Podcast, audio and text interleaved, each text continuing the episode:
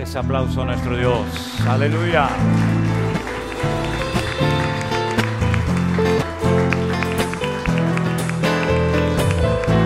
¿Por qué te escondes de la presencia de Dios? Te pareces a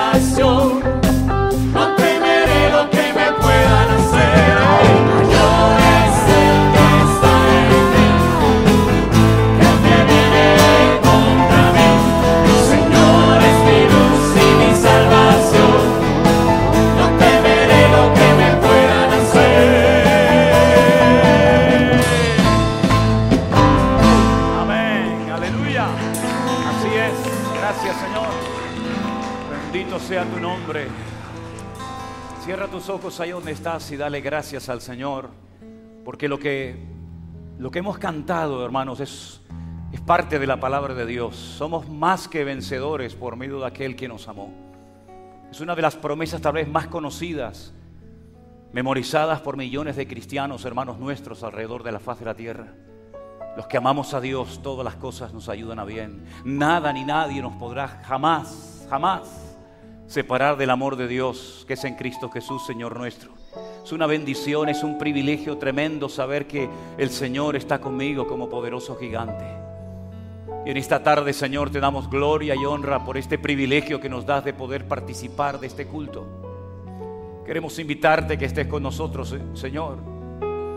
Que podamos levantar y glorificar el nombre, sobre todo nombre, de nuestro amado y bendito Señor Jesucristo. Danos fuerza, Señor, para amarte, para servirte, que nunca, Señor, nos apartemos de tus caminos ni nos enfriemos jamás, Señor. Gracias, Señor, porque tú nos has levantado del polvo y has puesto nuestros pies sobre la roca que es Cristo Jesús, nuestro Señor.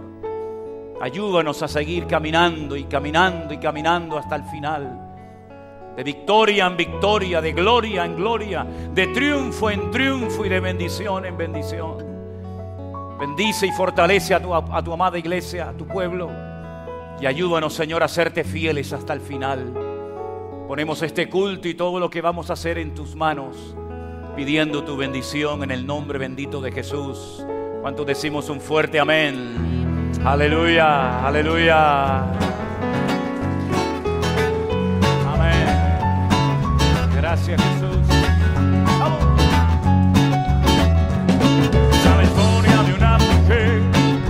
Casada con dos hijos que vivía cómodamente en una gran ciudad de la antigüedad. No sé cómo se llamaba ni qué edad tenía. Su marido se llamaba los sobrino de Abraham, el amigo de Dios. Otra vez esta historia, esta historia de una mujer casada con que vivía cómodamente en una gran ciudad de la antigüedad. No sé cómo, no sé cómo se llamaba, ni qué edad tenía. Su marido se llamaba los sobrinos de Abraham, el amigo, el amigo de Dios. Pero un día, pero un día fue visitada por ángeles de Dios que le dijeron que saliera corriendo sin mirar atrás. Visitada por ángeles de Dios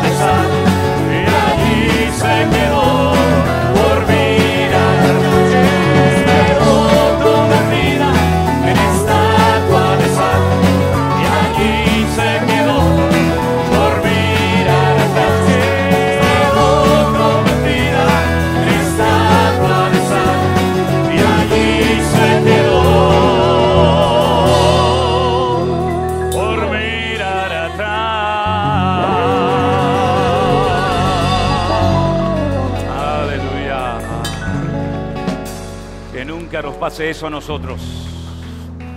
Miremos siempre al Señor y nunca miremos atrás. Amén, hermanos. Estuvimos hace unos días visitando la zona de Sodoma y Gomorra y hay estatuas de sal que han hecho los hombres por todas partes y nos venía a la mente esta historia. Ese mismo Señor Jesucristo dijo, acordaos, acordaos de la mujer de Lot. Una mujer que tuvo la bendición de tener la revelación del plan de Dios para su vida, logró salir de la ciudad, pero miró atrás y todos conocemos el resto de la historia. Puestos los ojos en Jesús, el autor y consumador de la fe, nunca apartemos nuestra mirada del Señor. Pablo decía, si habéis resucitado con Cristo, buscad las cosas de arriba, poned la mira en las cosas de arriba y no en las de la tierra. Amén, hermanos. Vamos a tener una porción, una lectura de la palabra del Señor. Nuestra hermana Vanessa está pasando un momentito adelante y vamos a prestar atención a la, a la palabra del Señor que se encuentra en la carta de Pablo a los tesalonicenses, concretamente el capítulo 4, primera de tesalonicenses, capítulo 4. Nuestra hermana nos va a estar leyendo. Prestamos atención, ¿sí? Gracias Jesús.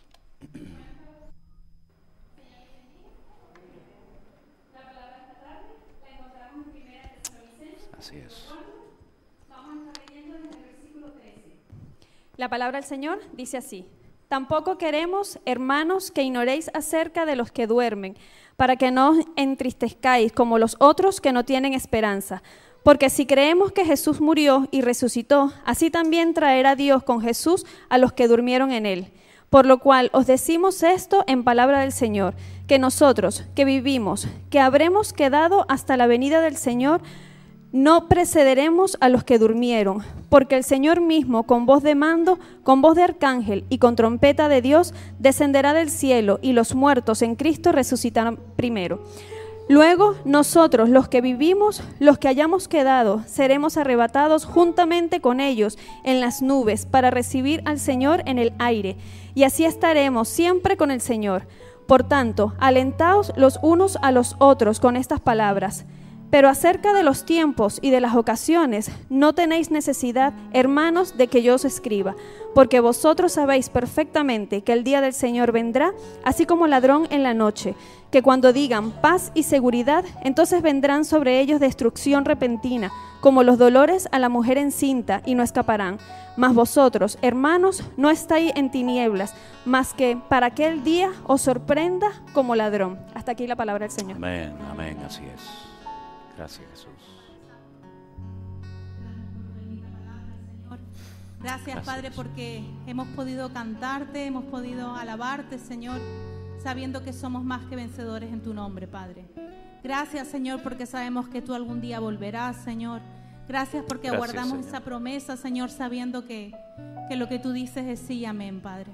Sí, Gracias Señor. te damos porque podemos reunirnos en tu nombre, Señor, sabiendo que tú sigues estando cuando hay dos o tres reunidos en ti. Gracias, Señor. Señor. Gracias te damos, Padre, por las maravillas que tú haces cada día con nosotros, Señor. Gracias, Padre, porque Gracias. tú nos escuchas cuando clamamos a ti, Señor, y tú estás con nosotros hasta, hasta el fin del mundo, Señor. Gracias, Señor. Te alabamos y bendecimos tu nombre en el nombre de Jesús. Amén. Amén. Gracias, Señor. Levantamos nuestras voces. Levantamos nuestras voces en genuina adoración. Nos gozamos hoy aquí, adorando a nuestro Dios. Bendeciré tu nombre eternamente y para siempre. De suprema alabanza, eres digno, mi Señor.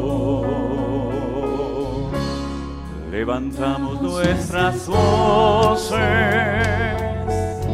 en genuina adoración. Nos gozamos hoy aquí, adorando a nuestro Dios. Bendeciré tu nombre eternamente y para siempre de suprema alabanza.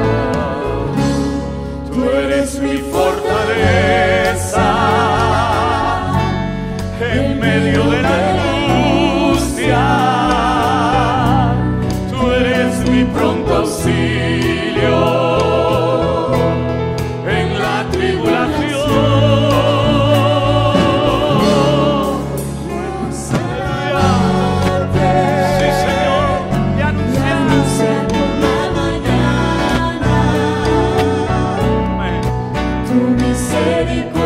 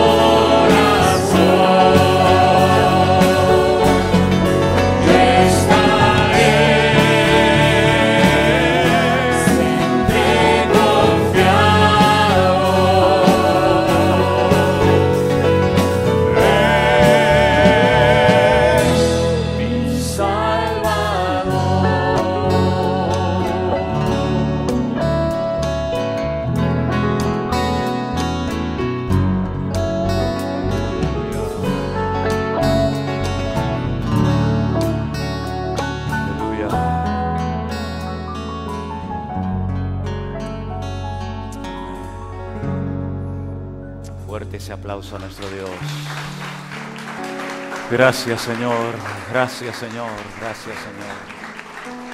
Gracias mi Señor. Aleluya. Gracias Dios mío. Como ustedes pueden comprobar, esta tarde vamos a celebrar la Cena del Señor y los hermanos que nos van a ayudar a, repartirla, si son tan amables, si pueden pasar un segundito, por favor. Este para mí es un momento muy, muy bonito para una iglesia, para un creyente, para, para una congregación, porque es como si hiciéramos un pequeño alto en el camino, ¿verdad? Como que tuviéramos que reflexionar un poco más de lo habitual, examinarnos, probarnos a nosotros mismos y, y con toda honestidad delante del Señor, a cara descubierta, preguntarnos, ¿qué estoy haciendo yo con mi vida? ¿Por qué predico lo que predico? ¿Por qué hago lo que hago? ¿Por qué me dedico a lo que me dedico? Preguntarnos de vez en cuando estas preguntas viene muy bien, porque a veces entramos como en una especie de, como de, de mecánica, de rutina, ¿verdad? De, de religiosidad, a veces también, ¿por qué no? Y por eso es muy bueno y conveniente que de vez en cuando los cristianos se pregunten delante del Señor, ¿cómo me ve Señor? ¿Cómo me ve Señor? No cómo me veo yo, sino cómo me ves tú, Señor. ¿Me amas, Pedro? le dijo el Señor a, este discípulo que días atrás lo había negado. ¿Me amas? Ten cuidado lo que dices. Ten cuidado lo que dices. Porque cuando ponemos la mano en el arado ya no hay marcha atrás. Decía un siervo de Dios que ya está en la presencia del Señor, el pastor Rodolfo Loyola, pastor de la iglesia La Biblia Abierta en Madrid, decía que el llamado es como una espina que, que, Dios clava, que Dios clava en tu corazón, ¿verdad? Si te la quitas te mueres. y si te la dejas vivirás toda tu vida sabiendo que tienes una espina clavada en tu corazón. Yo di gracias al Señor que Él ha tenido misericordia de nosotros y nos ha escogido por nombre a cada uno y en esta tarde nos invita a su mesa a participar de Él, de este pan y de este vino, que representa tanto, ¿verdad? Cierra tus ojos ahí donde estás y pedimos la bendición del Señor sobre estos elementos que representan el cuerpo, la sangre de, de nuestro Señor Jesucristo. Gracias Señor. Te adoramos Señor Jesús. Te adoramos, Señor, amado mío. Gracias por habernos acompañado hasta el día de hoy, Señor. Por haber llegado juntos hasta aquí, Señor. Gracias, amado mío. Sabemos que está pronta tu venida, Señor. Sabemos que vienes pronto a buscar a tu iglesia. Ayúdanos, Señor, por favor, ayúdanos a estar velando, estar orando, estar atentos, a no dejarnos arrastrar por la corriente de este mundo traicionero. Ayúdanos a amarte cada día más y más y más y más cada día. Hemos cantado, tú eres mi roca eterna, mi Salvador, mi fortaleza. Señor, que en esta tarde cuando participemos de este pan, de este vino, renovemos, Señor, nuestra comunión contigo. Decidamos ir a por todas, Señor. Que dejemos, Señor, la, la doble vida, el juego, y que vivamos únicamente para ti, Señor. Bendito seas tu nombre, mi Señor. Bendice este pan y este vino, que lo hagamos dignamente, como dice tu palabra y que cada uno actúe en conciencia en esta tarde. Porque Dios no mira la apariencia exterior, Dios mira el corazón. Y si usted ha recibido a Cristo, si usted ha decidido seguir al Señor Jesucristo todos los días hasta el fin del mundo, no hay ningún impedimento bíblico para que usted tome este pan y este vino en esta tarde. Así que hagámoslo con acción de gracias y sabiendo ante quién estamos reunidos Hermanos van a comenzar a repartir. Esté preparado para que cuando participemos juntos del Señor, usted lo pueda hacer juntamente con nosotros. Gracias Jesús. Aleluya, tú eres el Rey de Reyes y el Señor de los Señores.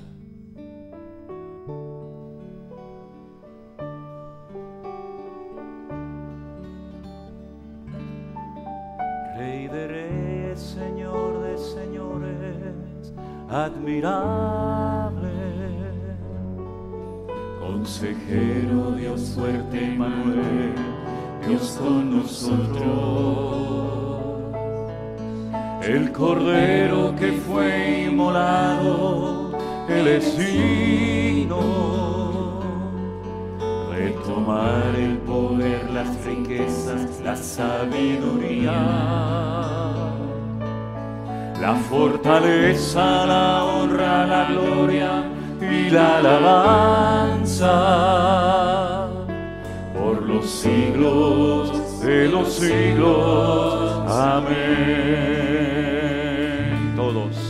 Rey de reyes, Señor de señores, admirable. Consejero, Dios fuerte, Manuel, Dios con nosotros. El cordero que fue inmolado, Él es digno de tomar el poder, las riquezas, la sabiduría, la fortaleza, la honra, la gloria y la alabanza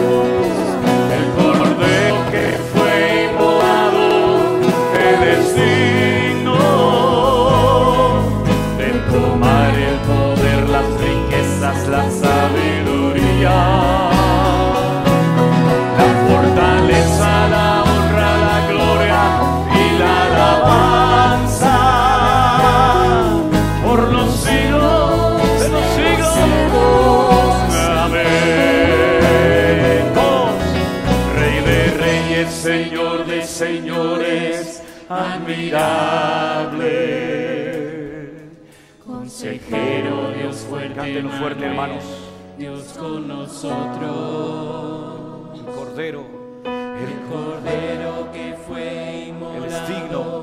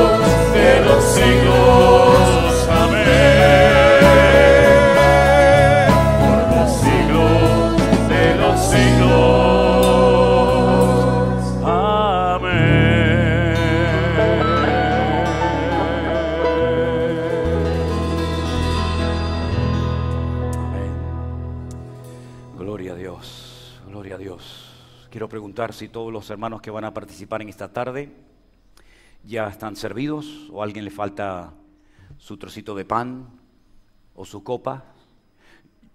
No creo que hayan dejado esta copa grande para mí. Por favor.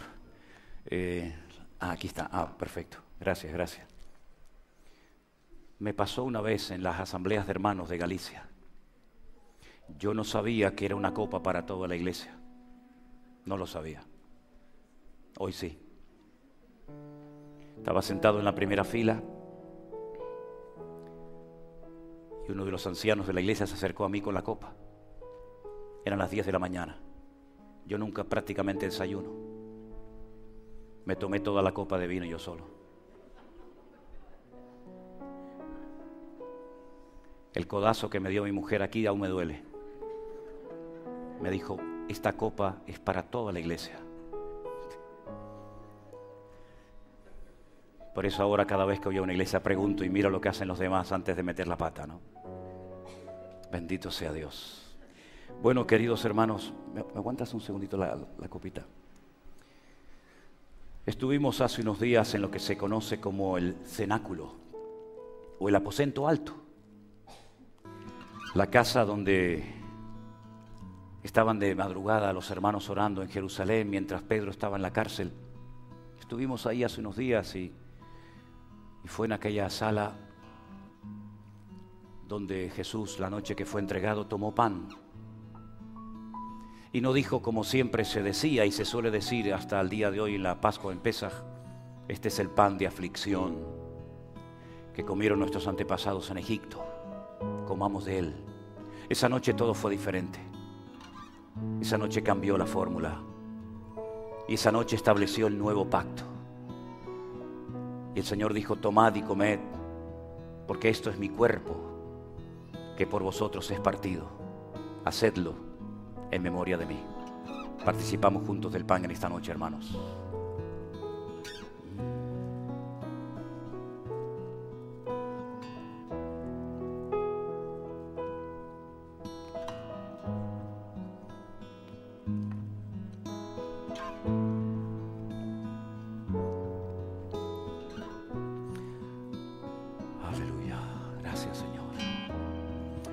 Asimismo, después de haber cenado, tomó la copa y dijo, esta copa es el nuevo pacto en mi sangre. Así pues, todas las veces que comieres de este pan y bebieres de esta copa, la muerte del Señor anunciáis hasta que Él venga. Participamos juntos, hermanos, en el nombre del Señor de esta copa en esta noche.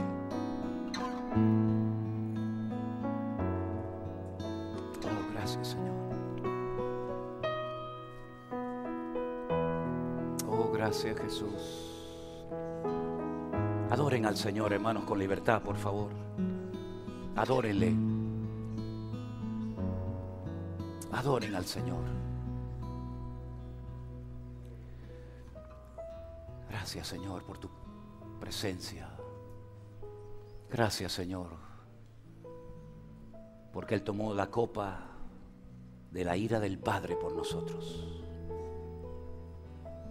para que tú y yo vivamos en quietud, en calma y en paz, Él tuvo que tomarla hasta la última gota de aquella copa. Porque dijo, no se haga mi voluntad sino la tuya, Maestro, Padre mío. Y nosotros creo que deberíamos de decirle en esta noche también al Señor lo mismo. No se haga nuestra voluntad, sino la tuya, Señor amado. Solamente tu voluntad, Señor. Digno eres, Señor. Oh, gracias.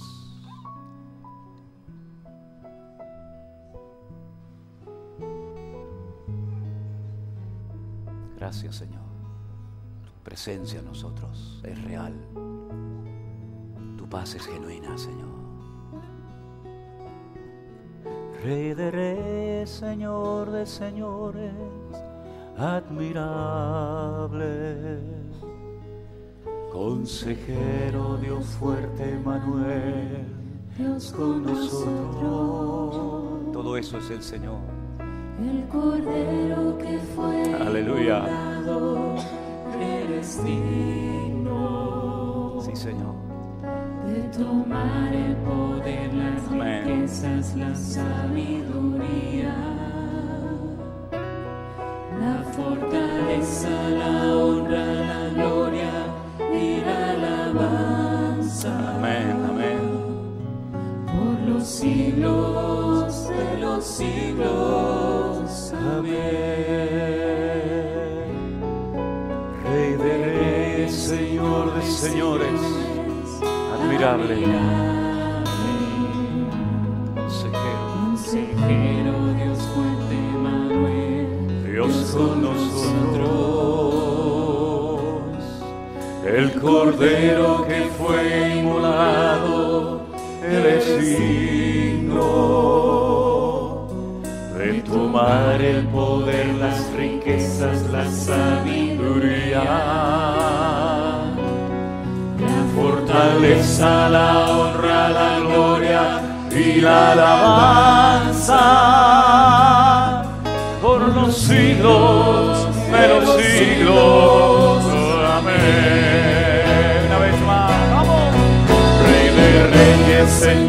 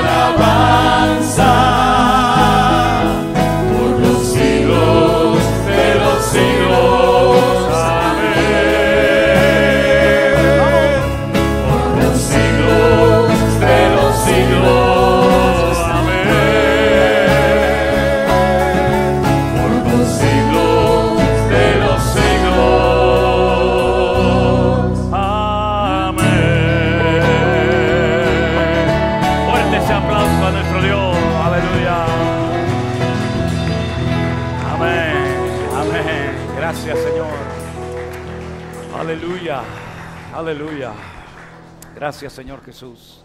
Hermanos queridos, pueden tomar asiento en esta tarde, por favor. Gracias, Jesús. Voy a pedir a los niños si pueden pasar ya a sus respectivas clases de la escuela dominical. Los demás nos vamos a quedar aquí para escuchar y recibir la palabra del Señor. Gloria a Dios.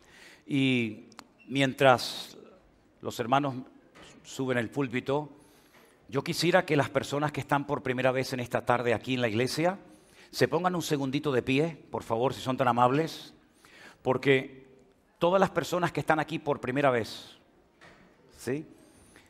Nosotros queremos regalarles siempre una Biblia.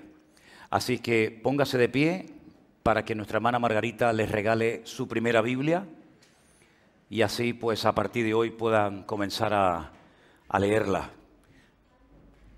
Ese es el pan que alimenta nuestra alma. Esa es la comida que necesitamos comer cada día. Así que si la han recibido, tomen asiento. Los que todavía no la hayan recibido, quédense de pie y comiencen a leerla. Y toda pregunta, toda pregunta que surja, por favor, con toda libertad, estamos aquí para ayudarles en lo que buenamente podamos.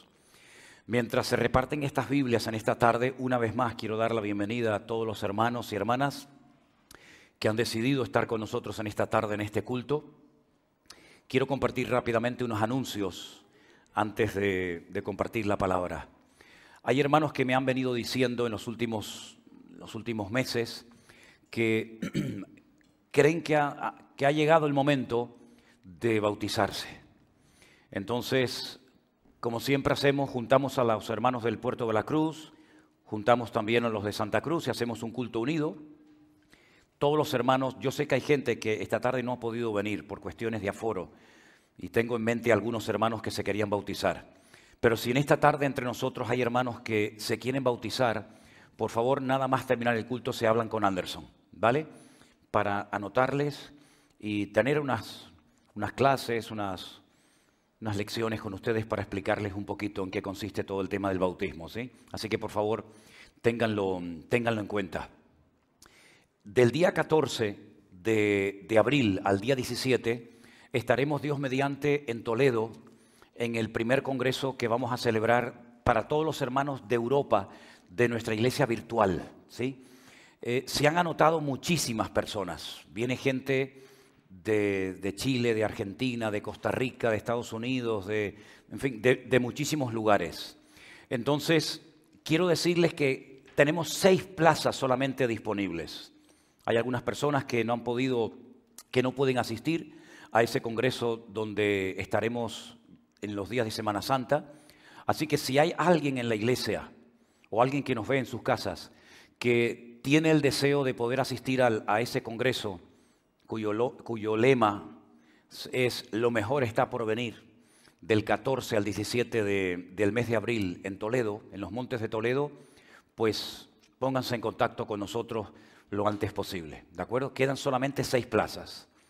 Eh, los precios y todo eso no los voy a estar dando ahora, pero creo que sería una, una oportunidad preciosa el poder asistir a ese congreso. Hay hermanos que se van a quedar en otros hoteles porque no caben todos en el hotel en el que estamos, pero ya digo, seis personas no pueden asistir y entonces las ofrecemos en esta tarde para los que tengan el deseo de, poder asistir. Vamos a tener al pastor Marco Zapata con nosotros compartiendo la palabra en una plenaria el, el viernes a la mañana, el tema de la familia, matrimonios, hijos. Vamos a tener también al pastor Walter de, la Iglesia Revive de Galicia. Y en fin, creo que va a ser un tiempo muy bonito. También vamos a celebrar bautismos.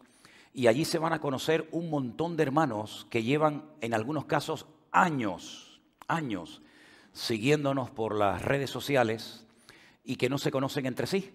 Y va a ser un encuentro y va a ser un tiempo, yo creo que muy bonito, muy bonito. Vayan abrigados porque vamos a estar en una montaña y probablemente haya probablemente hace frío Espero que no, pero si hace frío, espero que vayan bien abrigados para que nadie se, se resfríe, ¿de acuerdo? Y por otra parte, creo que estos eran todos los anuncios, ¿no, Anderson? Ah, saludos, tenemos que dar saludos porque seguramente estará viendo el culto desde México nuestro hermano Osvaldo. Sabéis que nuestro hermano Osvaldo lo hemos mandado un mes a México para echar una mano en el local que tenemos alquilado allí en, en la ciudad de Torreón y, él está allí trabajando para poner aquel salón lo más bonito posible. También tenemos otra congregación en la iglesia de, el, ¿dónde es? Son tantos sitios que... En, Torreón y en Chalco. ¿eh? Queremos mandar un saludo también a los hermanos de Chalco que están viendo el culto. El viaje a Estados Unidos. El viaje a Estados Unidos eh, lo tenemos ahí en la pantalla. Ahí están los días. Ahí nos sale las fechas que vamos a estar en México. Bueno, ahí sí. Vamos a estar también en México. Vamos a irnos un mes y medio, desde el día 9 de mayo en adelante, a visitar a cientos y a cientos de hermanos que se están congregando de diferentes formas. Muchos de ellos se han convertido durante el tiempo del confinamiento, de la pandemia, y queremos ir a estar con ellos, a conocerlos. Como ustedes pueden comprobar, vamos prácticamente de una punta a otra del país. Mm, viene conmigo nuestro hermano Armando, que yo le voy a pedir que esté bajando un segundito. También viene, lógicamente, Elena, me acompaña Miriam, también viene Moy, porque queremos grabar, queremos eh, grabar eh, muchas cosas. Tenemos un montón de gente que se va a bautizar, gente que se va a casar, familias que quieren presentar a sus hijos. Es decir, va a ser un tiempo muy, pero que muy intenso. Entonces pido que por favor estén orando por esto. Estas son las dos actividades principales que tenemos delante de nosotros. El Congreso de, abril y este viaje que va a ser entre el mes de mayo y eh, y junio. Y después el gran y magno acontecimiento, el nacimiento de, mi primer nieto. ¿Eh? Eso va a ser para el mes de julio. ¿Eh? Nieto, ¿qué dije? Nieto, ¿no? De momento es nieto. y estamos organizando tres viajes más para este año para viajar a Israel. Ya hemos viajado con ciento y pico hermanos las semanas pasadas. Pero hay cientos de personas que quieren ir a Israel y que en estos dos años no hemos podido viajar. Esto, ya se han abierto las fronteras, gracias al Señor, ¿vale? Ya se han abierto las fronteras. Ahora ha sido un pequeño caos, entre comillas, por el tema de los antígenos, de las PCRs, de las vacunas, pero ya todo eso ya no existe en Israel, ya se puede viajar sin ningún problema. Entonces ahora es mucho más fácil. Estamos organizando viajes para el mes de octubre, estamos organizando viajes para el mes de noviembre. Si hay gente que nos está viendo en este momento en sus casas o hermanos que están aquí que quieren viajar con nosotros eh, este año a Israel, ya están abiertas las plazas. Me dicen que de los tres viajes prácticamente dos ya están completos, pero vamos a hacer un tercer viaje y las plazas se han abierto hoy mismo. Así que si hay alguien que está interesado en viajar, pues adelante, es una experiencia magnífica. Yo le he pedido a Armando que, que venga un segundito, porque él viajó conmigo, era la primera vez que él viajaba a Israel. Tienes un micrófono ahí. Y Armando es un hombre de pocas palabras, pero lo vi tan contento, lo vi, sí, lo vi tan contento, tan satisfecho de, este, de esta experiencia que hemos tenido en Israel, donde el Señor nos guardó. Bueno, la verdad que fue un tiempo maravilloso. Celebramos bautismos y como siempre, como siempre, cuando fuimos a bautizar, eh, no sé por qué, siempre me ocurre que hay personas que vienen de África haciendo un esfuerzo tremendo para ser bautizadas, pero vienen sin pastor. Y entonces me pidieron que yo les bautizara. Así que no sé por qué, ya es la segunda o la tercera vez que después de salir del agua tengo que bautizar a hermanos de otras naciones, que los pobrecitos no tienen pastor y tal vez ellos piensan que yo trabajo allí bautizando a la gente, no sé qué, qué piensan. Pero en la primera semana estábamos solos en el país, estaba todo cerrado. De hecho, tuvimos que llamar a ciertos lugares, ¿verdad, Armando? Para que nos abrieran para comer los restaurantes porque estaba todo vacío. Pero la segunda semana ya todo cambió. La segunda semana, autobuses por todas partes, turistas. Y saben una cosa, pasaba por en medio de una fila de, niños que estaban comiendo en la calle, en un colegio. Y cuando pasé, el maestro, el maestro le dice, le dice a los niños en hebreo, Fíjense la cantidad de gente que está viniendo a Jerusalén y todavía no hemos reconstruido el tercer templo. Imagínense cuando tengamos el tercer templo reconstruido, porque tienen esa expectativa y bueno, nosotros sabemos que no necesitamos la reconstrucción de ningún templo, pero forma parte de una de las señales proféticas de los últimos tiempos, ¿no? Así que bueno, Armando, cuéntanos un poquito tu experiencia, cómo, cómo te fue por allá. Bueno, como ya dice Pastor, es la primera vez que iba. Eh, yo fui con, con las expectativas de que todos los hermanos nos han contado que aquello era maravilloso, pero eh, cuando llegué allí, pues fue superior a las expectativas. Fue un viaje muy bonito, fue un viaje excelente, se reunieron muchas cosas, muchos factores que, que hicieron que fuera aquello muy bueno. Eh, fue, un viaje eh, fundamentalmente no turístico en sí, porque no fuimos a pasear, sino fuimos a, visitar los lugares de la Biblia.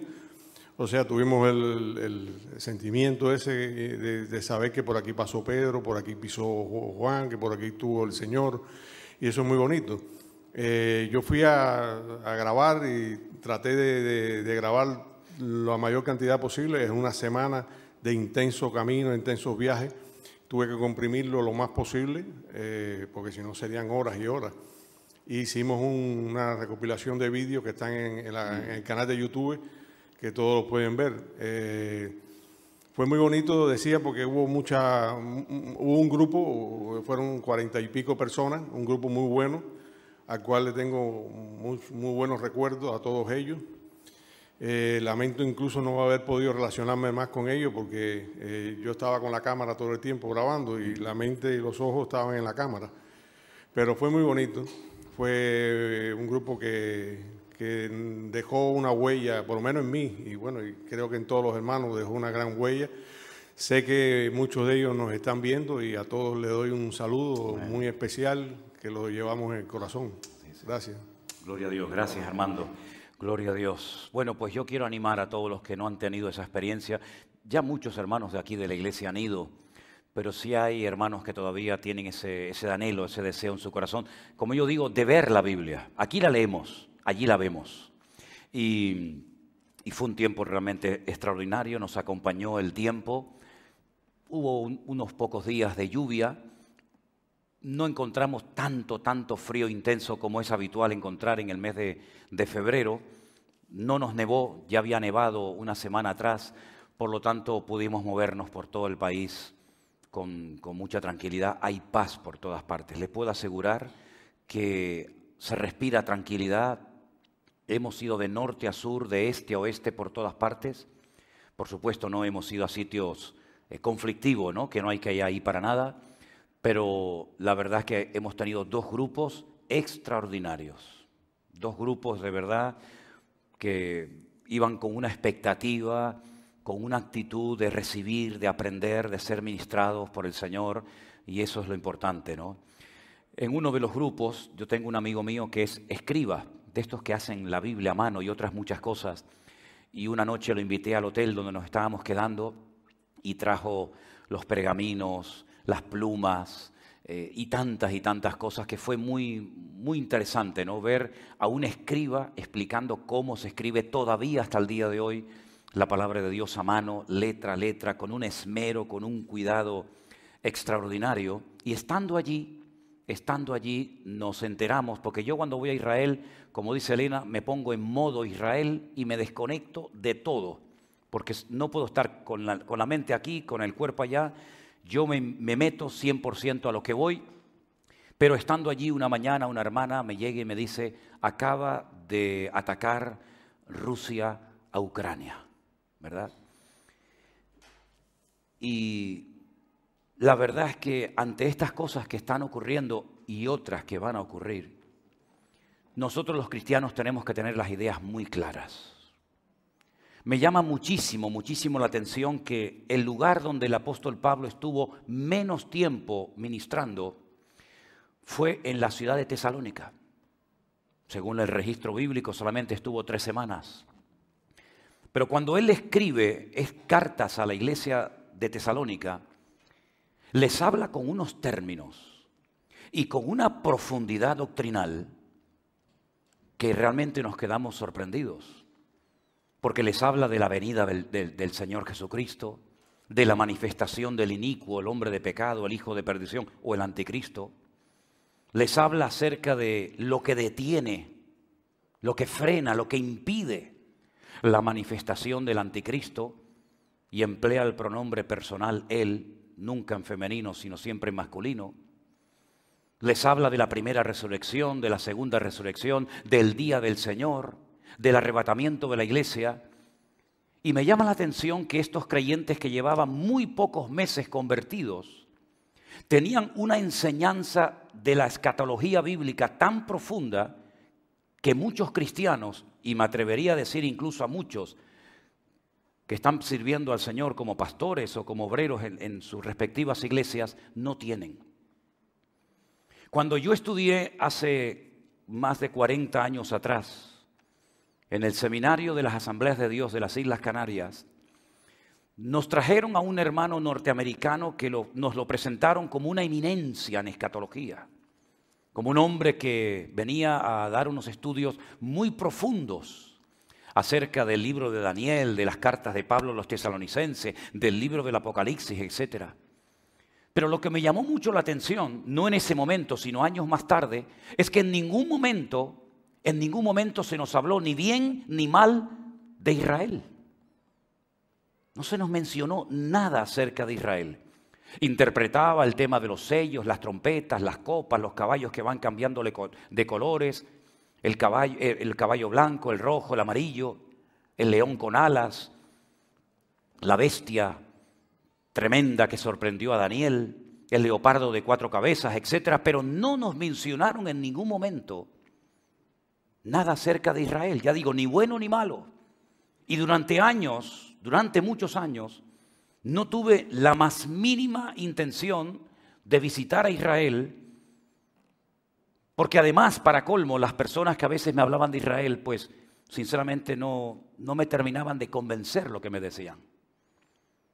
Y no es que le hice la guerra a los que querían ir a Israel, ni muchísimo menos, pero repito, no tuve nunca ningún interés por visitar a Israel, hasta que un año, hace 16, 17 años atrás aproximadamente, un matrimonio de Madrid, me llamaron, ella está con el Señor, y me dijo que se iban a ir de viaje a Israel. Y yo me alegré, digo, bueno, gloria a Dios, qué bonito que van a poder hacer ese viaje. Y me dijeron, pero queremos que vengas con nosotros, queremos pagarte todo. Y esa fue la primera vez que yo fui a Israel. Este matrimonio, me pagaron todo y yo fui por primera vez a Israel. Y quedé tan impactado por lo que vi, por lo que pude tocar con mis manos, pisar con mis pies, escuchar con mis oídos, que a partir de ese día, cuando yo vine, lo que yo quería era transmitirle a la gente lo que yo vi. Porque incluso cosas que yo prediqué creyendo que eran de una manera, resulta que al ir allí, pues me di cuenta que eran completamente diferentes a lo que yo había creído y predicado durante años. Y desde hace 16 años estamos viajando todos los años a Israel, menos estos dos últimos años, por este motivo que todos ustedes saben. Y cada vez que voy allí me reafirmo más en mi fe. No se me ha ido, permítame la expresión, la cabeza con el tema de Israel. No soy un fanático del judaísmo, ni muchísimo menos, porque me doy cuenta de que nosotros los cristianos, los que hemos conocido el Evangelio, los que hemos sido libres, porque hemos conocido la verdad que es Cristo, somos gente realmente privilegiada. Y cuando leemos el Nuevo Testamento, que ellos no lo tienen, tenemos una información extraordinaria acerca de las cosas que han de suceder en breve, que por cierto ya han comenzado a suceder.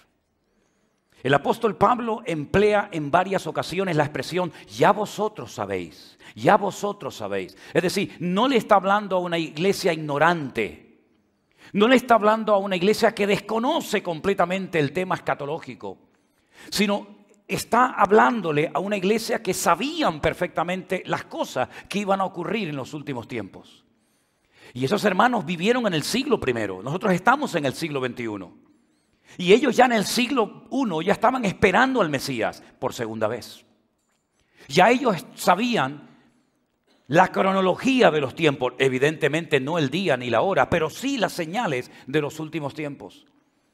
Y yo he dicho muchísimas veces que es fundamental que sepamos discernir el tiempo en el cual estamos viviendo.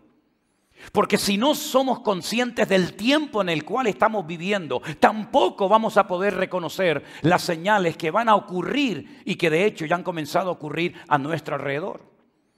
Es decir, cada generación se ha caracterizado por una serie de señales típicas de esa generación, intransferibles a otras generaciones. Por ejemplo, Noé se tuvo que preparar para construir un arca con la intención de que mucha gente se salvara, pero lamentablemente la mayoría rechazó el mensaje y solamente ocho pudieron entrar dentro del arca. Esa era la señal que él tenía que esperar. Se preparó durante muchos años para que lloviera de una forma terrible y al salir del arca se encontrara una nueva tierra. Todo era diferente, todo había cambiado, el clima, todo, absolutamente todo había cambiado, hasta el ambiente espiritual. Y esa era la señal de Noé. Y si vamos, por ejemplo, a la vida del rey David, David sabía que él no era el instrumento que Dios iba a utilizar para construir el primer templo de Jerusalén. Y Dios se lo dijo. Tú no vas a reconstruir, a construir el templo, pero va a ser tu hijo. Por lo tanto, él asumió cuál era su papel, qué es lo que tenía que hacer en aquel tiempo y lo hizo perfectamente.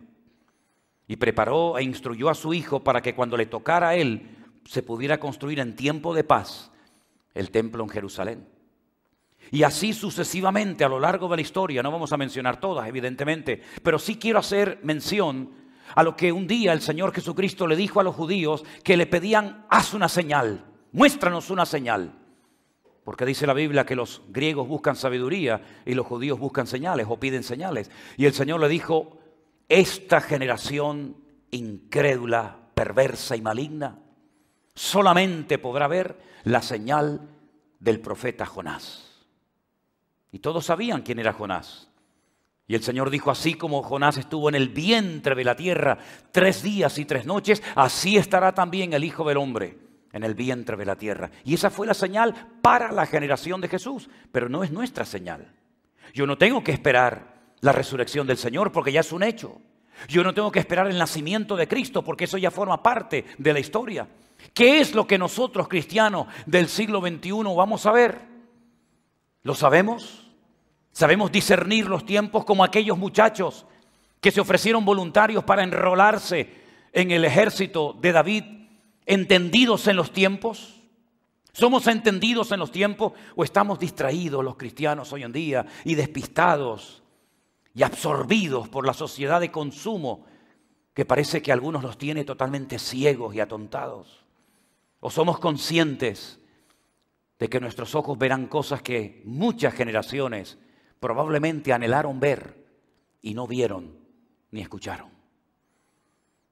Ya decía Pedro en el siglo I en una de sus epístolas, no sorprendáis, no sorprendáis, queridos amigos y hermanos míos, del fuego de prueba que os ha sobrevenido, como si alguna cosa extraña os aconteciese. Y nosotros hoy en día tenemos que partir de la base de que tanto el sufrimiento como la bendición de Dios está garantizado. Tanto una cosa como la otra. Dicen que el 75% de la gente que fue por primera vez a una iglesia, y, no me estoy refiriendo en esta tarde a los que habéis venido por primera vez, pero se han hecho muchas estadísticas a lo largo de la historia, y, y ya digo, dicen que el 75% de la gente que visitó una iglesia cristiana evangélica por primera vez en su vida fue porque tal vez tenía una necesidad física, espiritual, económica, un problema con el hijo, con la esposa, con el marido, lo que sea, y, se atrevió a ir a la iglesia porque alguien le invitó y le dijo que iban a orar por él, por ella, que el Señor le podía ayudar y cambiar la vida. Y es que el ser humano generalmente siempre busca algo o alguien a lo que agarrarse en momentos de angustia. Oremos para que la gente en momentos de, de crisis y de angustia busquen a Dios y no busquen fuera del Señor porque no van a encontrar absolutamente nada. Amén, hermanos. A mí me llamó mucho la atención que estábamos en el Monte de los Olivos hace un par de semanas atrás con el primer grupo y de repente cuando llegamos al Monte de los Olivos donde hay esa panorámica preciosa de toda la ciudad de Jerusalén, empiezan a llegar unos coches negros blindados como los de las películas norteamericanas y salían unos hombres enormes con unos cables aquí en el oído y con una pinta de pocos amigos y de repente salió una señora y empezó a sacar fotos delante del monte de los olivos. Y digo, ay, esta mujer la conozco yo. Y apunté aquí el nombre para no meter la pata. Nancy Pelosi. Nancy Pelosi es la presidenta o la, la, la presidenta del Senado norteamericano. Allí estaba ella en Jerusalén la semana pasada.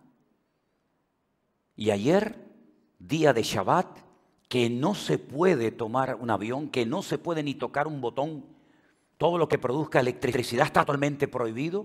Es curioso que ayer el, presidente Netalí Ben, religioso ortodoxo, nuevo presidente, primer ministro, primer ministro de Israel, se fue a Rusia a hablar con Putin el presidente, el primer ministro de Israel, la presidenta del Senado norteamericano en Jerusalén, ayer el Papa haciendo convocatorias mundiales a todas las religiones para hacer encuentros ecuménicos de oración.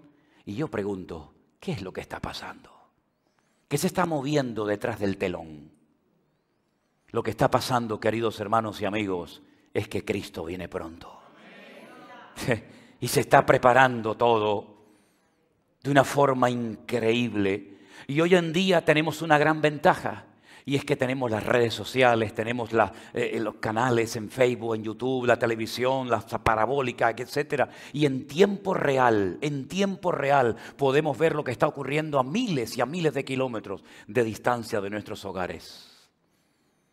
Y todo esto nos tiene que abrir los ojos, porque hemos leído en esta tarde acerca de los tiempos y de las ocasiones, no tenéis necesidad, hermanos, de que yo os escriba.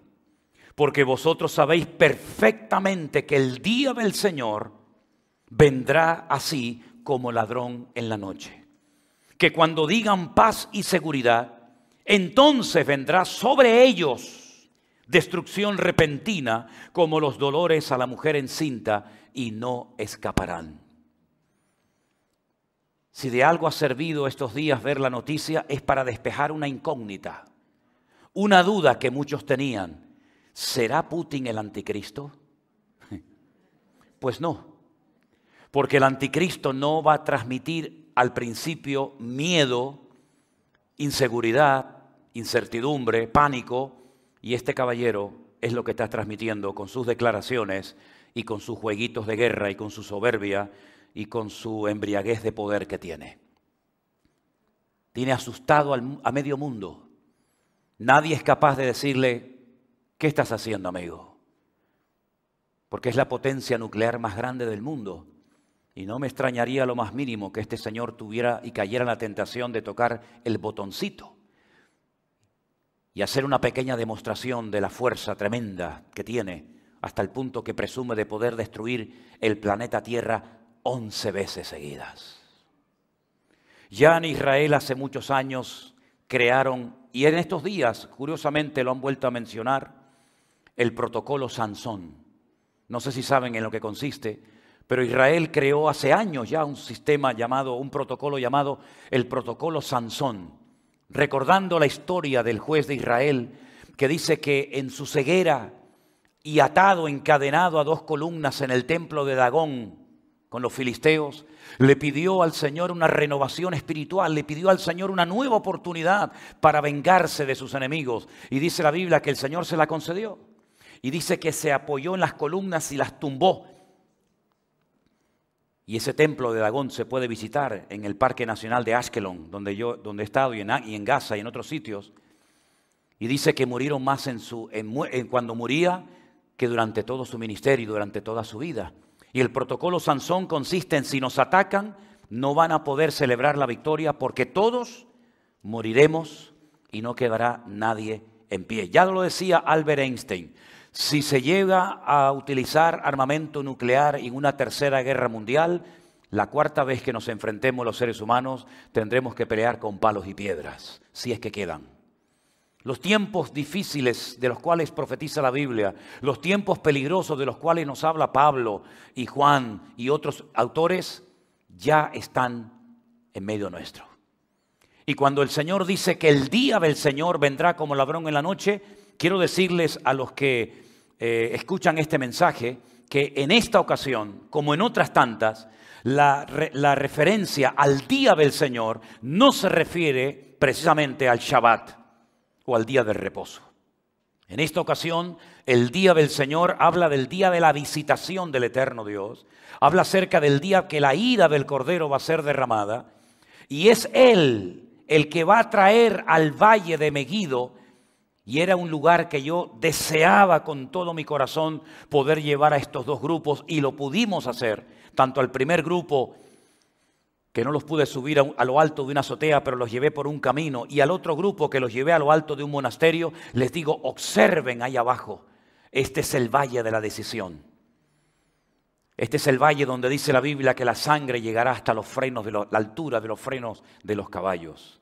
Y cuando termine el combate, donde 100 millones, millones y millones de soldados participarán, estarán durante siete años quemando al fuego el armamento y durante siete meses contratarán a gente a jornal para enterrar a los muertos. Y es allí donde tiene forma de lagar, donde Napoleón cuando visitó Israel dijo, este es el valle perfecto para llevar a cabo una gran batalla. Y realmente así lo es, un valle inmenso tiene forma de, olla, como si fuera un lagar.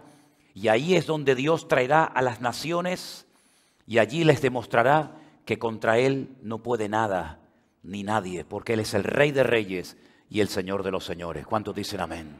Así que mis queridos hermanos, nosotros tenemos la gran ventaja de poder tener, aparte del Antiguo Testamento, Aparte de ese libro tremendo y precioso del libro de Daniel, que es el Apocalipsis del Antiguo Testamento, aparte de toda esa información, tenemos todo el Nuevo Testamento. Y hay 150 versículos en el Nuevo Testamento que hablan acerca de la inminente venida, la segunda venida de nuestro Señor Jesucristo. Pablo hizo 50 referencias directas y otras. Pues ese es el ejemplo que pone el Señor hablando acerca de su venida. Dice que vendrá como ladrón en la noche. Es decir, sin aviso, pero para los inconversos. Porque a nosotros nos ha dado muchísimos avisos. Las señales que están apareciendo a nuestro alrededor nos indican perfectamente el tiempo que falta para que el Señor venga otra vez. En versículo 13 del capítulo 4, vamos a leerlo otra vez, por favor. Mira de Licenses capítulo 4, verso 13. Dice, hermanos, yo no quiero que ignoréis acerca de los que duermen, para que no os entristezcáis como los otros que no tienen esperanza. Porque si creemos que Jesús murió y resucitó, y hoy lo hemos recordado en la Santa Cena, pues dice aquí, así también traerá Dios con Jesús a los que durmieron en él. Por lo cual os decimos esto en palabra del Señor, que nosotros que vivimos, que habremos quedado hasta la venida del Señor, no precederemos a los que durmieron. Aquí hay un orden. Aquí hay algo cronológico. Esto no es, bueno, ¿qué vaina ahora? No, no, aquí hay un orden y hay que conocer el orden. Porque veo muchos hermanos que hablan, han oído hablar del anticristo, de la, de la, del Armagedón, de la segunda venida, pero luego no saben poner en orden las cosas. Y aquí de lo que se trata no solamente de tener un conocimiento amplio, profundo de las Sagradas Escrituras, sino el orden de las cosas, para saber posicionarnos y saber dónde estamos y qué tenemos que hacer. Porque el Señor mismo con voz de mando, con voz de arcángel, con trompeta de Dios, descenderá del cielo y los muertos en Cristo resucitarán primero. Luego, luego, nosotros los que vivimos, los que hayamos quedado, seremos arrebatados juntamente con ellos en las nubes para recibir al Señor en el aire y así estaremos siempre con el Señor. Y añade, por tanto, alentaos los unos a los otros con estas palabras. En mi opinión personal, yo creo que como nunca antes se tiene que predicar desde los púlpitos el retorno inminente de nuestro Señor Jesucristo. Es una tragedia que muchos cristianos tienen que ignoran este tema tan importante, tan trascendental y tan necesario en estos tiempos. Incluso dicen, no leo el Apocalipsis porque hasta me da miedo leerlo. Cuando dice la Biblia, bienaventurado el que lee, el que oye y el que guarda las profecías que están escritas en este libro. El libro del Apocalipsis es una joya, es una revelación no del anticristo, no es una revelación del falso profeta, es una revelación nada más y nada menos que del mismísimo Señor Jesucristo. Si ustedes leen Mateo, Marcos, Lucas y Juan, y ven cómo se presenta el Señor en esos evangelios, uno dice, Dios mío, esto es increíble.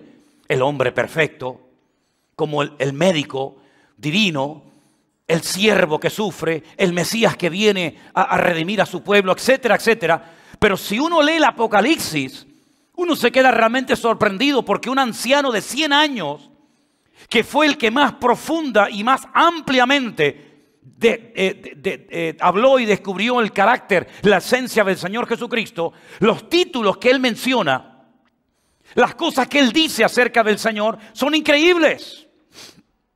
Y este hombre llevaba ya como 70 años sirviendo al Señor. ¿Cómo es posible que un hombre después de 70 años de ministerio todavía tenga tantas cosas que decir acerca del Maestro?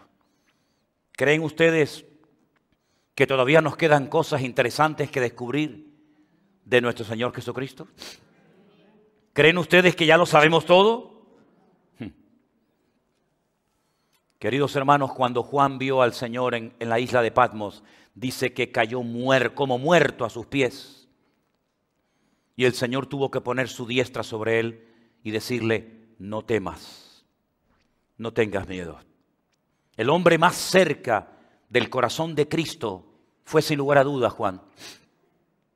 El hombre que el Señor le dijo, encárgate, encárgate de cuidar de esta mujer, llévate a la casa. No le dijo a Pedro que la cuidara, no le dijo a Santiago, ni a Tomás, ni a Bartolomé. Le dio la responsabilidad de llevarse a María, a su madre, a casa. Primero, porque sabía que era el, más longevo, iba a ser el, el más anciano de los discípulos. Pero en segundo lugar, porque lo que uno ama no se lo da a cualquiera. Amén, hermanos. Miren ustedes la reacción de Jacob cuando le dicen, viene tu hermano Esaú con 400 soldados o 400 criados armados hasta los dientes. ¿Qué fue lo que puso primero? ¿Qué fue lo que puso segundo? ¿Y a quién puso al final? ¿Verdad? Las medidas preventivas que toma el patriarca Jacob, si me destruyen el primer campamento o el segundo campamento, aquí me quedo con mi amada. Aquí me quedo con mi Raquel, ¿verdad? Y con mi hijo José. Y el Señor Jesucristo, ¿qué es lo que hace? Le dice a Juan, a ella ahí tu madre, o, o, ahí tu hijo, porque sabía perfectamente que él se podía fiar de Juan. Porque fue el único que en la última cena no dijo, seré yo, Señor, seré yo. Fue el único que dijo, ¿quién es, Señor? Él sabía que él no iba a entregar, ni a negar, ni a vender al maestro. Y a este anciano en la isla de Patmos, cuando lo visita, después de tantas conversaciones, después de tantas cosas que compartió con él, cuando le vi, dice, caí como muerto a sus pies. Porque todavía hay tantas y tantas cosas que descubrir de nuestro Señor Jesucristo, que me da mucha lástima que haya creyentes que después de tantos años todavía no hayan terminado de leer la Biblia por primera vez completa en toda su vida. Pregúntales sobre cualquier otra cuestión, pregúntales sobre cualquier otro asunto y te responden al momento. Háblales de política, háblales de, fútbol, háblales de lo que tú quieras. Pero en el momento en que el que tanteas un poco tres o cuatro preguntas, te das cuenta de que de la palabra del Dios que dice que adoran, no tienen a veces ni la más remota idea. Y esa es la gran tragedia de muchos creyentes hoy en día, porque la fuente de información exacta y correcta, sin lugar a dudas, es la palabra de Dios. No son los horóscopos, no son los, los, libros que por ahí se escriben, sino es la fuente, la palabra de nuestro Dios. Y en la palabra de nuestro Dios hay promesas que nos invitan a prepararnos. Hay promesas que nos animan a esperar este tiempo con gozo, sin miedo, sin angustia.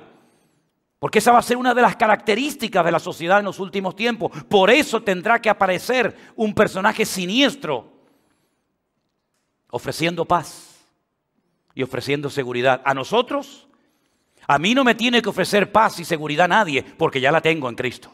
¿Cuántos dicen amén? Mi paz os dejo, mi paz os doy, no como el mundo la da. ¿Verdad? Tú guardarás en completa paz aquel cuyo pensamiento en ti persevera, por cuanto en ti ha confiado. Por nada estéis afanosos si no sean conocidas vuestras peticiones delante de Dios, etcétera, etcétera, ¿verdad? Pero ¿por qué vienen a ofrecer paz y seguridad porque no la tienen, porque fuera de Cristo no hay ni paz y no hay seguridad. Pero dice que los que vengan a ofrecer paz y seguridad, sobre ellos vendrá de repente destrucción repentina, como a una mujer que le sorprenden de repente los dolores de parto. Por lo tanto, yo te quiero hacer una pregunta en esta tarde. ¿Tú tienes esa paz ya en tu corazón? ¿Tienes esa seguridad de salvación en tu alma? Porque si no la tienes, tú no puedes salir esta noche de este local, de esta iglesia, sin saber lo que va a pasar con tu vida.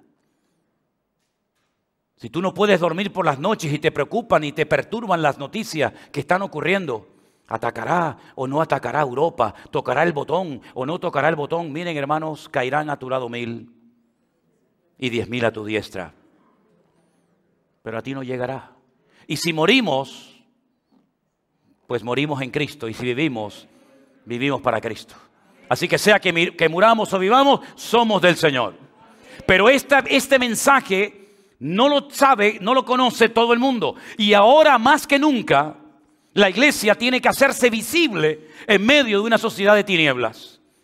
Estoy leyendo un libro muy interesante de un pastor alemán, un pastor alemán, que mataron en la Segunda Guerra Mundial por oponerse al régimen nazi y a la matanza que hacían con los judíos. Un libro muy interesante. Y este hombre decía que la iglesia no puede quedarse callada, la iglesia no puede dejarse apagar, sino que la iglesia tiene que ir en contra de la corriente de este mundo y denunciar el pecado y también hablar acerca de lo que está sucediendo en los últimos tiempos. Y hoy en día nosotros tenemos que hablar más que nunca. Hoy en día tenemos que decirle cuando vas a tomarte un, un, cortado, como hace unos días fui aquí al lado de la cafetería y le dije, lo que está pasando es lo que dice la Biblia. Y me dijo, sí, digo, sí. Y lo dice así, así y así. Y, esto, y esto, y esto. Aprovechemos las oportunidades, hermano. Nadie se avergüenza de, proclamar sus mensajes. ¿Por qué tú y yo vamos a tener vergüenza de proclamar el único mensaje de salvación que puede cambiar y transformar las vidas? ¿Por qué? Cuando dice la Biblia que el Evangelio es poder de Dios para salvación. Lo que España necesita no es un cambio de gobierno, es un cambio de corazón. Y el único que puede cambiar el corazón es nuestro Dios. Lo que nosotros necesitamos es hablar de Dios más que nunca. Gloria a Dios. Nosotros tenemos que aprovechar toda oportunidad y si no se presentan, las busco. Pero en esta semana tenemos que abrir la boca como nunca antes. Porque una de las cosas que van a caracterizar los últimos tiempos es que en una hora ocurre lo que antes tardaba 100 años en ocurrir. Yo me fui a Israel la semana pasada y me levanté por la mañana y me dijeron, Casado ya no es el presidente del PP. Una noticia que, vamos, terrible, ¿no? Fue un cambio, hubo un antes y un después en la historia de la humanidad, ¿no? Putin acaba de atacar Ucrania. Pero es que mañana saldrá otra noticia. ¿Quién habla, de, ¿Quién habla ahora del volcán de La Palma? ¿Ya está todo solucionado en La Palma? ¿Ya todos los que perdieron sus casas, sus trabajos, sus coches, ya está todo solucionado? ¿Quién habla de La Palma hoy en día? Nadie. Ya una noticia ha eclipsado a la anterior y mañana vendrá otra y otra y otra. Por eso, queridos hermanos, vamos a aprovechar el tiempo, porque los días finales serán tiempos difíciles pero ¿saben qué? Sabemos que las cosas se van a poner muy difíciles y complicadas, pero yo no quiero que tengan miedo en ningún momento. Porque la bendición de Dios va a ser tan espectacular sobre su remanente fiel que milagros que hace siglos que no ocurren en las iglesias, los vamos a comenzar a ver. Dios va a galardonar a aquellos hombres y mujeres que lloraron, que fueron incomprendidos, que fueron humillados, que fueron tratados como mueble viejo, que no sabían ni dónde meterse. Todo lo que tú has hecho para el Señor no ha sido en vano, mi querido hermano y hermana. Tus lágrimas no han caído ahí a la, a la, deriva sin que nadie se enterara. El Señor es galardonador de los que le buscan. Así que yo quiero que te armes de este pensamiento en esta tarde y vivas con expectativa porque el Señor todavía si te tiene en pie es porque cuenta contigo. Tal vez los hombres no. Tal vez para los hombres ya ya no sirves. Ya estás viejo. Ya no predica igual. Ya parece que se olvida de las cosas. Me da igual lo que me diga la gente. En Cristo no hay jubilación. No te jubiles del Señor porque el Señor todavía te tiene en pie para usarte, para sorprenderte y para hacer maravillas a través de tu vida. ¿Cuántos dicen amén? Cierra tus ojos ahí donde estás en esta tarde, querido hermano. Y quiero que ores con fe al Señor en este momento.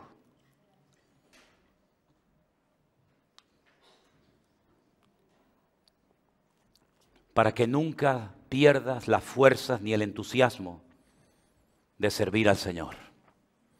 Para que nunca, nada ni nadie apague el deseo de honrar a tu Señor, al que te llamó, al que te salvó y al que sigue contando contigo como el primer día. Para Él, para Él, todavía eres útil. Para Él todavía cuentas. Ahí donde estás, cierra tus ojos.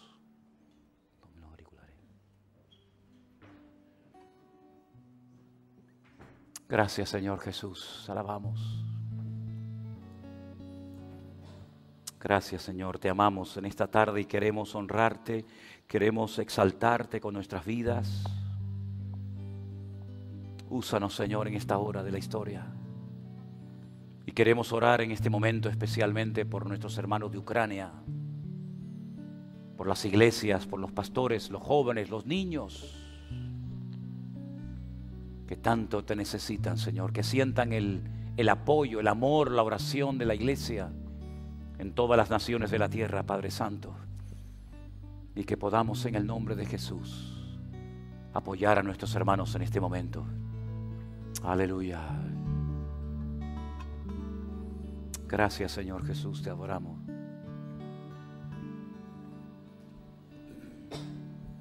Gracias Jesús.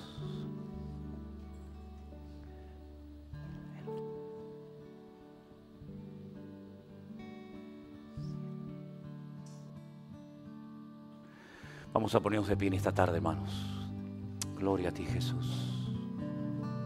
Y nos preparamos para recoger la ofrenda. Los hermanos que nos van a ayudar son tan amables, por favor. Pasen adelante. Vamos a cantar el, el salmo anterior, la que no cantamos antes. Gracias, Jesús. Gracias, mi Señor. Voy a pedirle a Marcela si nos puedes dirigir en oración, ¿sí? Oramos al Señor. Amén, ese.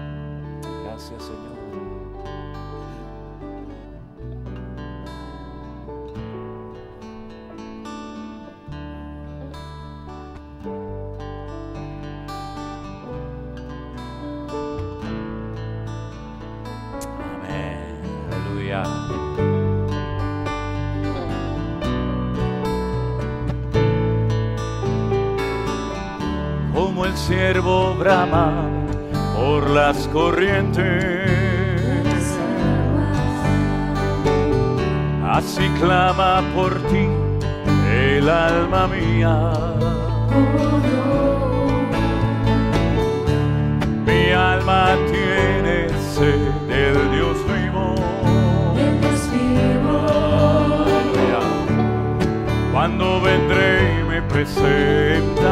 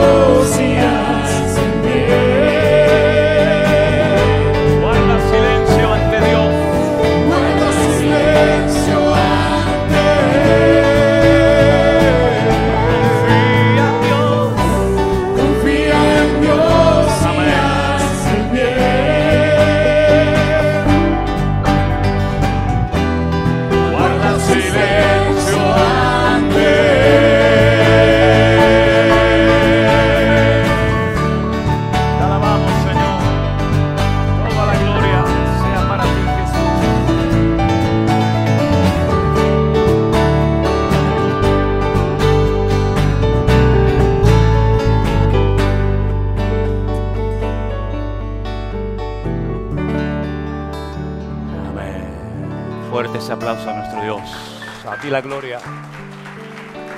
Amén, amén. Aleluya, aleluya. Quiero terminar en esta tarde diciendo algo que la mayoría de ustedes a lo mejor no saben ni han oído nunca.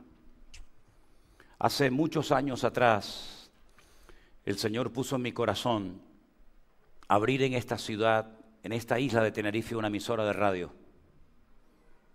La llamé Radio Adonai.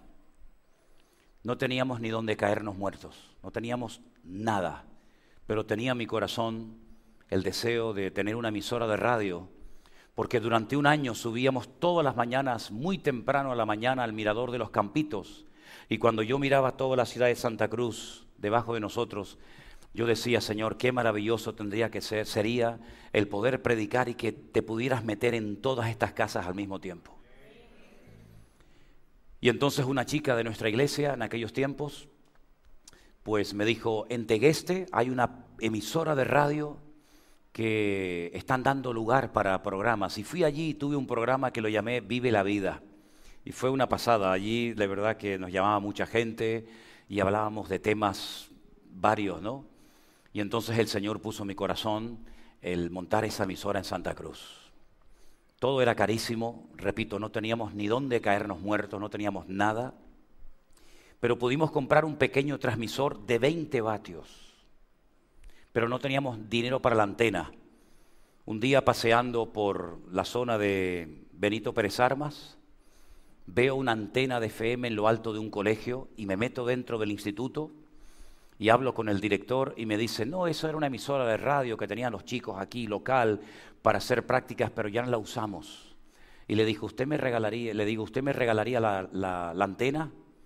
Me dice, uff, pero está muy alta, ¿quién se va a subir ahí arriba? Digo, yo me subo.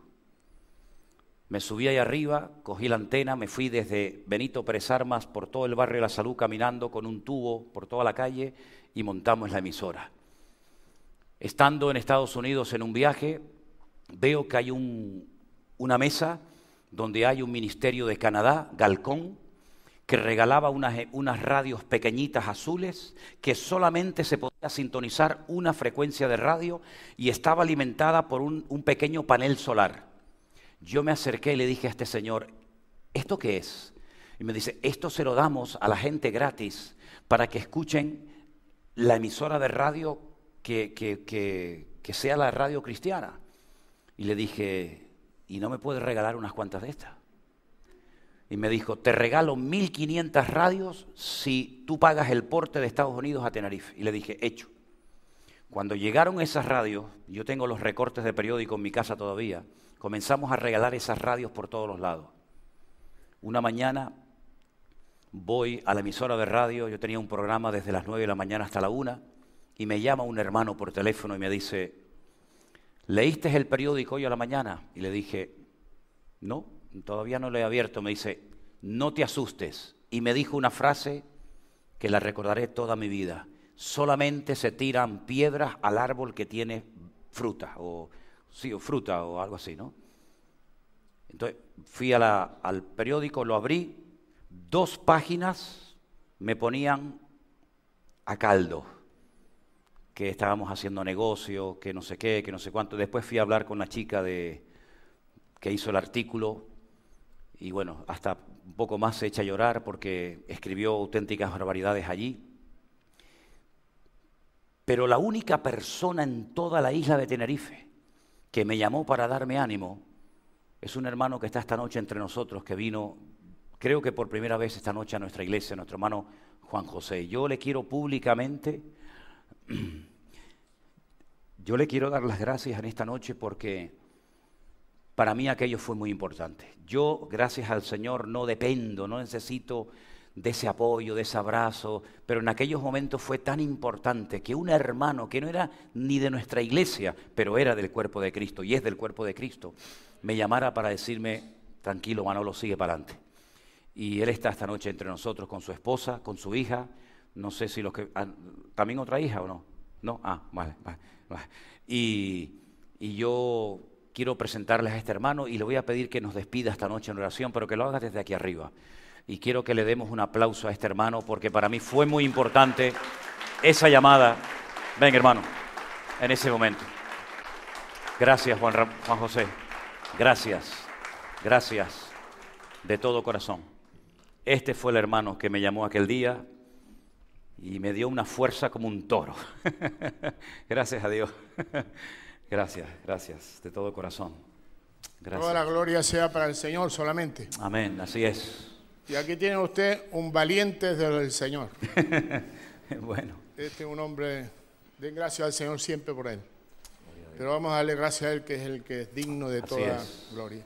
Señor, queremos darte gracias en esta mañana por poder sentir la caricia de tu presencia, Señor. Gracias por tu palabra, que siempre es eficaz, que siempre tiene algo que decirnos. Aleluya. Te damos gracias, Señor, porque tú eres un Dios de paz. Tú eres el que das la paz y nadie la puede quitar. por eso en esta noche te damos gracias, porque nos agarramos no solo a tu promesa, sino también a la tremenda realidad que podemos sentir. Bendice esta iglesia, Señor, bendice el ministerio. Gracias por el hermano Manolo, por todo lo que tú has hecho con él y lo que vas a aún seguir haciendo, Señor. Amén, así sea. Bendice a tu pueblo en este lugar y que en este tiempo, Señor, muchos más puedan conocer y ver la luz de tu presencia. Te bendecimos, te adoramos y te damos a ti toda la honra y la gloria en el nombre de Jesús. Amén. Fuerte ese aplauso a nuestro Dios. Gracias, mi hermano querido. Dios les bendiga, hermanos. Están despedidos. En el nombre del Señor. Dios los bendiga a todos. Aleluya. Como el siervo, brama por las corrientes.